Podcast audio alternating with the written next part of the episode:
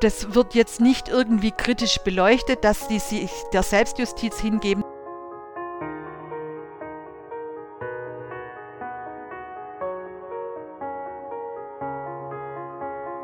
Klingt wie ein harter Page-Turner. Ja, das ist er.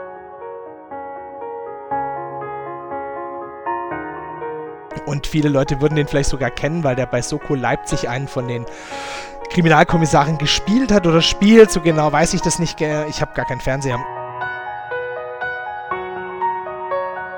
Ui, das hört sich aber interessant an. Ja, das ist es auch.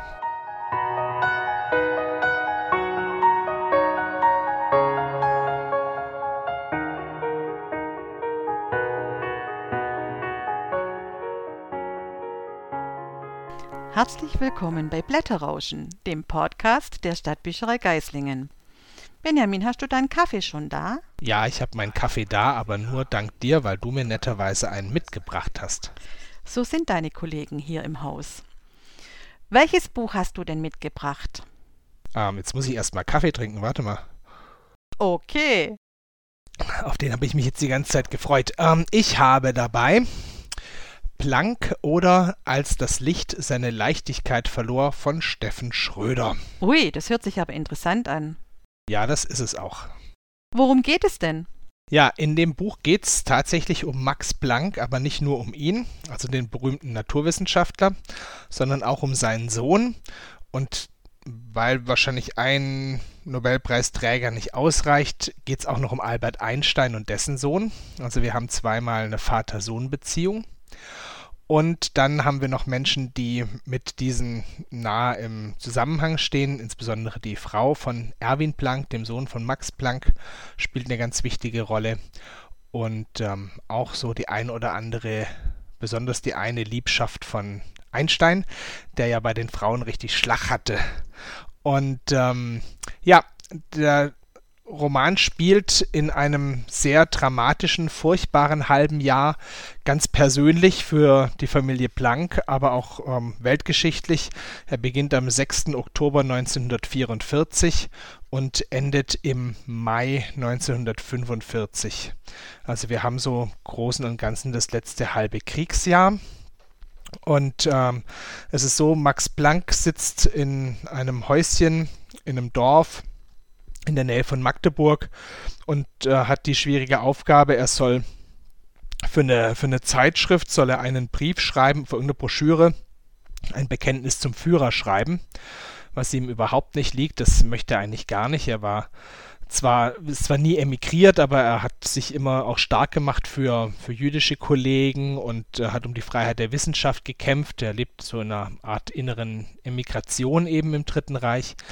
Aber die, ähm, die Nazi-Diktatur kann ihn erpressen, denn sein Sohn Erwin Planck gehört zum Kreis der Menschen, die am 20. Juli versucht haben, 1944 versucht haben, äh, Hitler loszuwerden und Deutschland zu retten, also um bekannt ist natürlich äh, Graf Stauffenberg.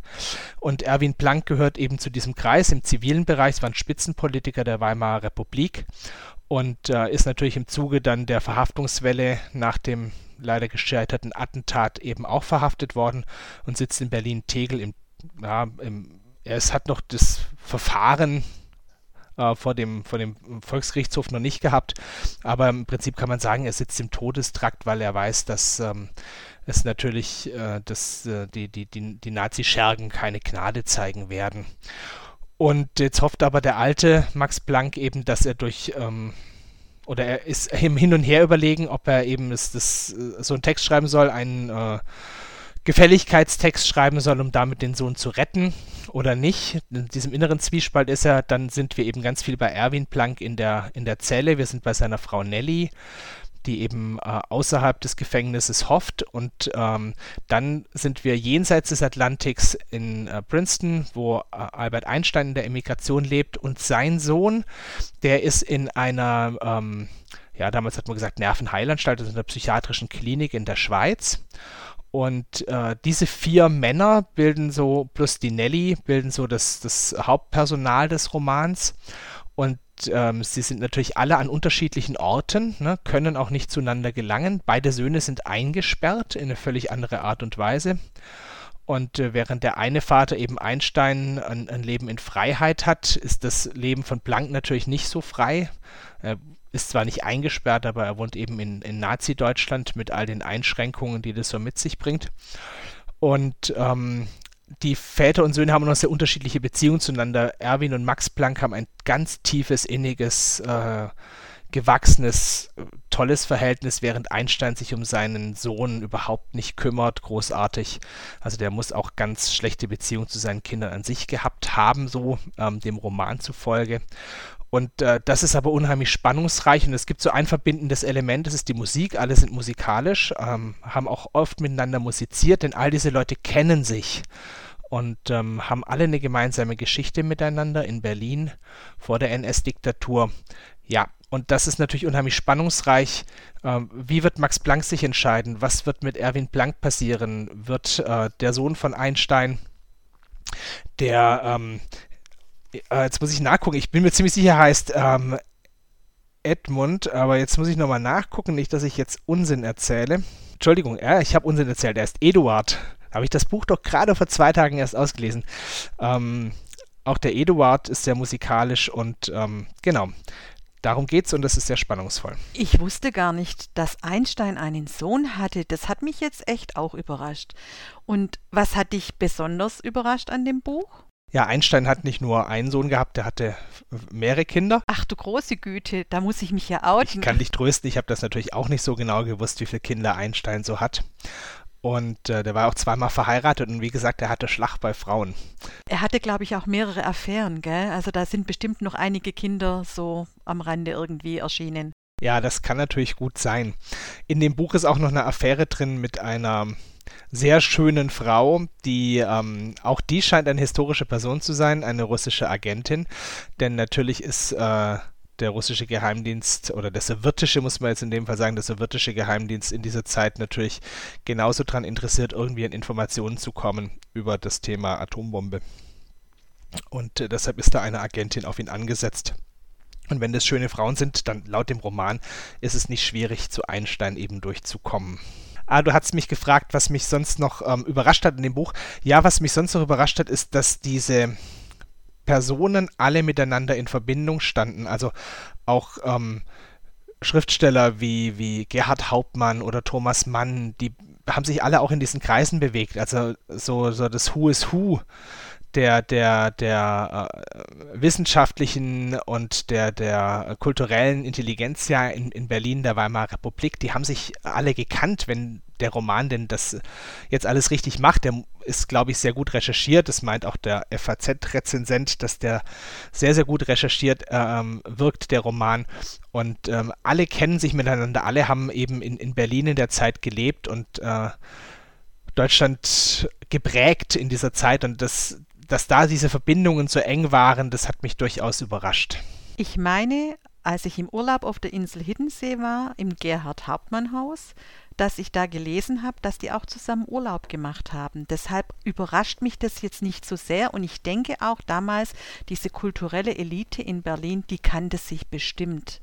Also das finde ich jetzt eher nicht so überraschend, aber ich wusste nicht, dass Einstein zu dieser Gruppe gehört hat. Das siehst du mal wieder. Aber vielleicht ist er auch früher emigriert. Ja, also das waren ganz, ganz intensive Beziehungen. Wohl Planck hat also wohl Einstein eben auch zum Durchbruch mitverholfen. Und über die Musik, so in dem Roman eben auch. Und das ist ja bekannt, Einstein hat äh, sehr gut Geige gespielt und Planck ist eben guter Pianist und ähm, die haben eben ganz viel eben zusammen gespielt. Erwin Planck war wohl ein ganz guter Cellist und äh, dadurch hatten die auch eine Verbindung, die dann über das, ähm, über die reine fachliche Ebene hinausging und dass sie dann eben äh, auch viel Zeit mit ihren Familien zusammen verbracht haben und musiziert haben zusammen. Ist das Thema in dem Buch denn aktuell? Ja, ich finde durchaus, dass das Thema aktuell ist. Aus ganz vielen verschiedenen Gesichtspunkten, wenn wir uns jetzt zum Beispiel den, den russischen Angriffskrieg auf die Ukraine angucken, in, in dem Zuge die, die russische Diktatur ja äh, sehr deutlich geworden ist jetzt auch, ähm, und man sich anguckt, diese Flucht von Intellektuellen eben auch aus, aus dem heutigen Russland und sich dann anschaut, die Flucht der ganzen Intellektuellen damals nach der Machtergreifung der Nazis, was das eben auch bedeutet. Ne? Also die, die, die Nazis haben damals dafür gesorgt, dass der, der Wissenschaftsstandort Deutschland zusammengebrochen ist durch die Verfolgung von, von jüdischen Wissenschaftlerinnen und Wissenschaftlern, durch die durch das äh, Vertreiben von ähm, politisch nicht genehmen Leuten, die sich eben klar gegen ihre ähm, Weltanschauung positioniert haben, durch ähm, Mordvertreibung und so weiter, dann finde ich, habe ich da ganz viele Parallelen ähm, auch, auch in die heutige Zeit hinein, ne, dass Diktaturen eben ähm, wissenschaftsfeindlich sind, dass sie ähm, Grundlagen von Wissenschaft zerstören, dass sie damit auch ähm, ja, die, die, ähm, die weitere Grundlage für, für, für das Gemeinwesen natürlich auch auflösen, indem sie die Intelligenz ja vertreiben oder im Fall dann ähm, der Nationalsozialisten ja dann oft auch die, die Leute tatsächlich umgebracht haben. Und äh, da finde ich, gibt es schon Überschneidungen. Dann ist es ein Buch, das in der Diktatur spielt. Ähm, wir haben heute auch überall äh, auf der Welt immer wieder so Tendenzen, dass radikale Parteien an die Macht kommen. Und ähm, ganz häufig ist es auch mit einer Wissenschaftsfeindlichkeit verbunden. Ähm, reicht ja schon, wenn man sich die Republikaner in den Vereinigten Staaten anguckt, die eine starke wissenschaftsfeindliche Haltung haben. Ähm, die sind jetzt natürlich ähm, noch nicht oder nicht oder hoffentlich niemals vergleichbar mit den deutschen Nationalsozialisten, aber äh, wie das eben miteinander einhergeht, ne? Dieses, diese politische Radikalisierung und dann die Feindschaft gegenüber Wissenschaft und gegenüber der Kultur.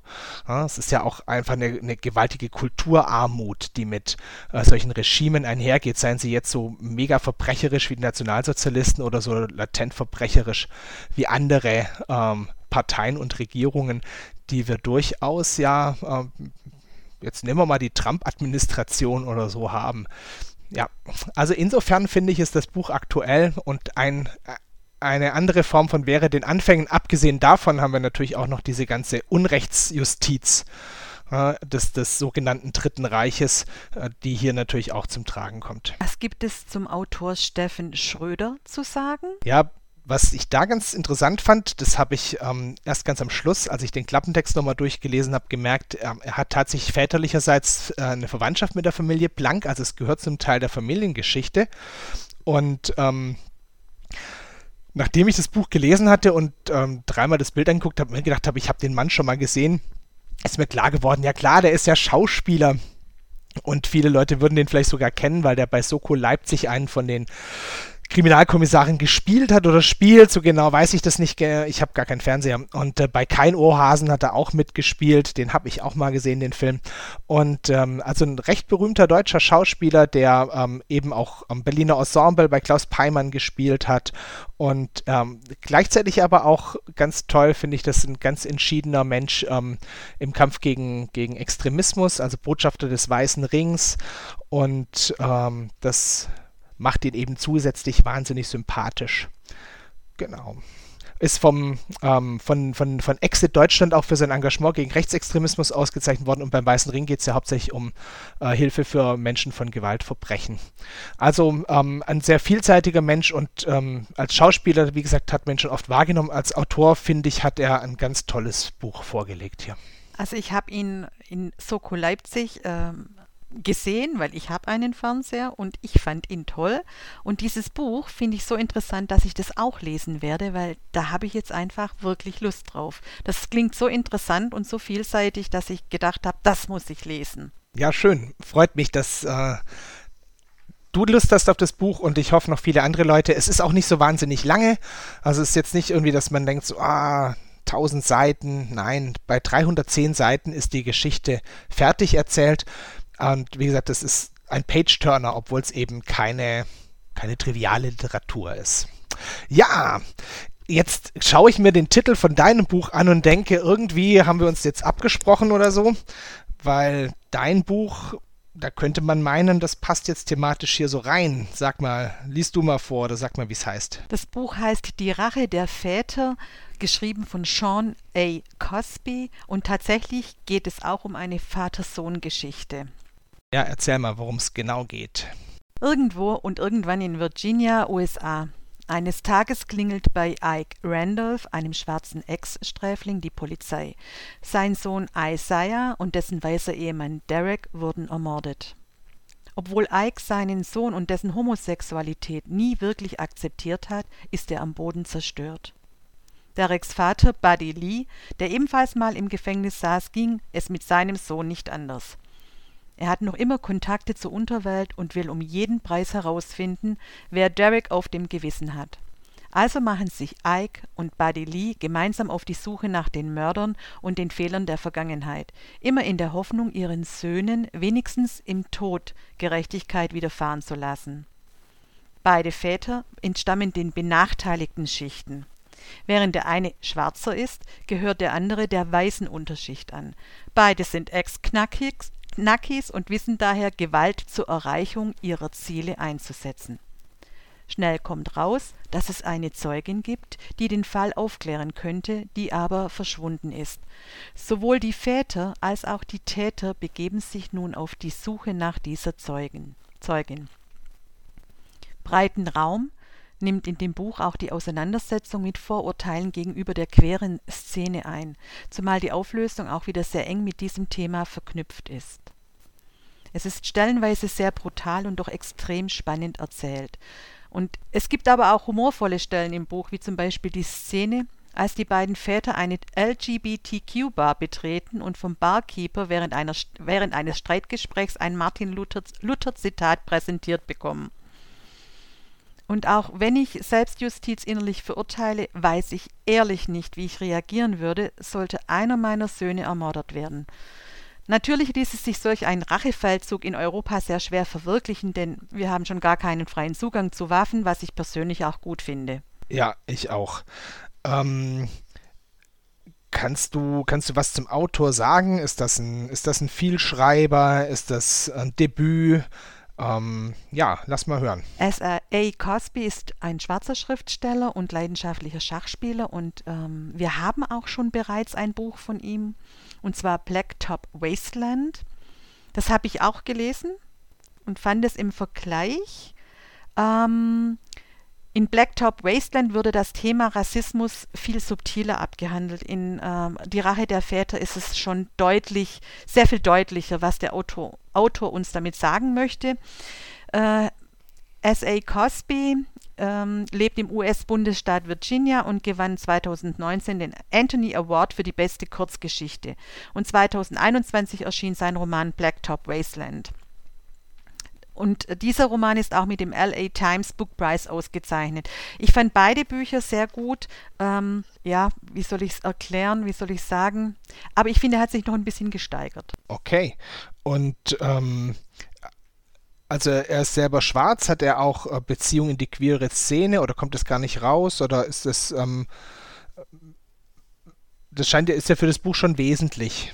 Ähm, es, es, ist jedenfalls nicht so, dass es als ähm, als, als sein Lebensmotto oder sein Lebensmotiv herausgestellt wird. Aber ich denke halt, dass sich das ähm, Schwarze sind benachteiligt in den USA, die queere Szene ist benachteiligt in den USA, die Unterschicht ist, also diese soziale Ungerechtigkeiten in den USA, die wird sehr, sehr stark hervorgehoben und auch sehr, sehr knallhart präsentiert. Also das, das sind so Augenöffner, dass es eben heutzutage 2022 in den USA immer noch um starke Benachteiligungen Benachteiligkeit und Ungerechtigkeit geht. Egal, ob das jetzt eine Mordaufklärung ist, die äh, in meinen Augen auch sehr lasch gehandhabt wird, weil es ist ja nur ein Homosexueller, beziehungsweise ein Schwarzer und ein Weißer, aber halt homosexuell ähm, behaftet und deswegen, ja, ist man da nicht gar nicht so dran interessiert, das aufzuklären und das ist schon wie ein roter Faden durch das ganze Buch. Das Buch äh, hat ja eine dicke Empfehlung bekommen, ne? Stimmt es, dass ähm, das auf Barack äh, Obamas Empfehlungsliste steht? Ja, genau. Es ist ein Sommertipp von Barack Obama, einer der Favoriten auf seiner jährlichen Liste. Zu Recht, wie ich finde. Und eben dieser Rassismus, Homophobie, Fremdenfeindlichkeit wird in diesem Roman messerscharf seziert und ebenso rasant wie brutal und zugleich hochemotional erzählt. Klingt wie ein harter Page-Turner. Ja, das ist er. Und ich würde ihn auch empfehlen für Menschen, also Frauen und Männer, aber Menschen, die Gewaltszenen lesen können. Also es ist stellenweise nicht ganz einfach, aber es ist jetzt auch nicht überfrachtet. Also ähm, ja, so ein Rachefeldzug, klar, da geht es halt zur Sache, aber es ist jetzt nicht so, dass es das ganze Buch einnimmt. Ähm, Ja. Ja, ist es denn, nimmt es denn dann auch eine kritische Haltung zu dem, zu, zu dem Rachefeldzug ein oder ist das, würde das Buch sagen, ist klar, dass die Väter hier jetzt mal um einen alten Filmtitel zu zitieren, rot sehen? Oder äh, nimmt das Buch eine distanzierte Sicht darauf ein oder, oder, oder feiert das, das Buch den Rachefeldzug? Also, das nimmt, der nimmt keine distanzierte Haltung ein. Es ist einfach so ein Auge um Auge, Zahn um Zahn Gedöns. Also, vielleicht muss man Amerikaner sein, um das völlig zu verstehen, ähm, aber ähm, also das wird jetzt nicht irgendwie kritisch beleuchtet, dass die sich der Selbstjustiz hingeben, sondern es ist ganz klar, die Väter äh, wollen diesen Mord aufklären und wollen die zur Rechenschaft ziehen und wenn die dann umkommen dabei, ist es quasi so ein Kollateralschaden. Ein klassischer Geschichtenplot, seit es Western gibt, ne? Genau. Okay, also von dir ein, ein äh, auch ein Väter-Söhne-Buch, ein hartes Väter-Söhne-Buch auf eine andere Art hart. Ja, ich glaube, da war jetzt ähm, waren jetzt zwei interessante Sachen dabei. Vielleicht nicht für jeden was, aber wir haben ja auch noch andere Podcasts aufgenommen. Also müsste mal in die reinhören, wenn ihr eher was fürs Herz wollt. Bei den letzten Folgen war da schon auch was dabei. Ja, äh, wir machen noch mal demnächst einen, oder? Auf jeden Fall, wir machen noch einen. Okay, dann freue ich mich. Mein Kaffee ist auch aus und wir sagen für heute Tschüss bei Blätterrauschen, der Podcast der Stadtbücherei Geislingen.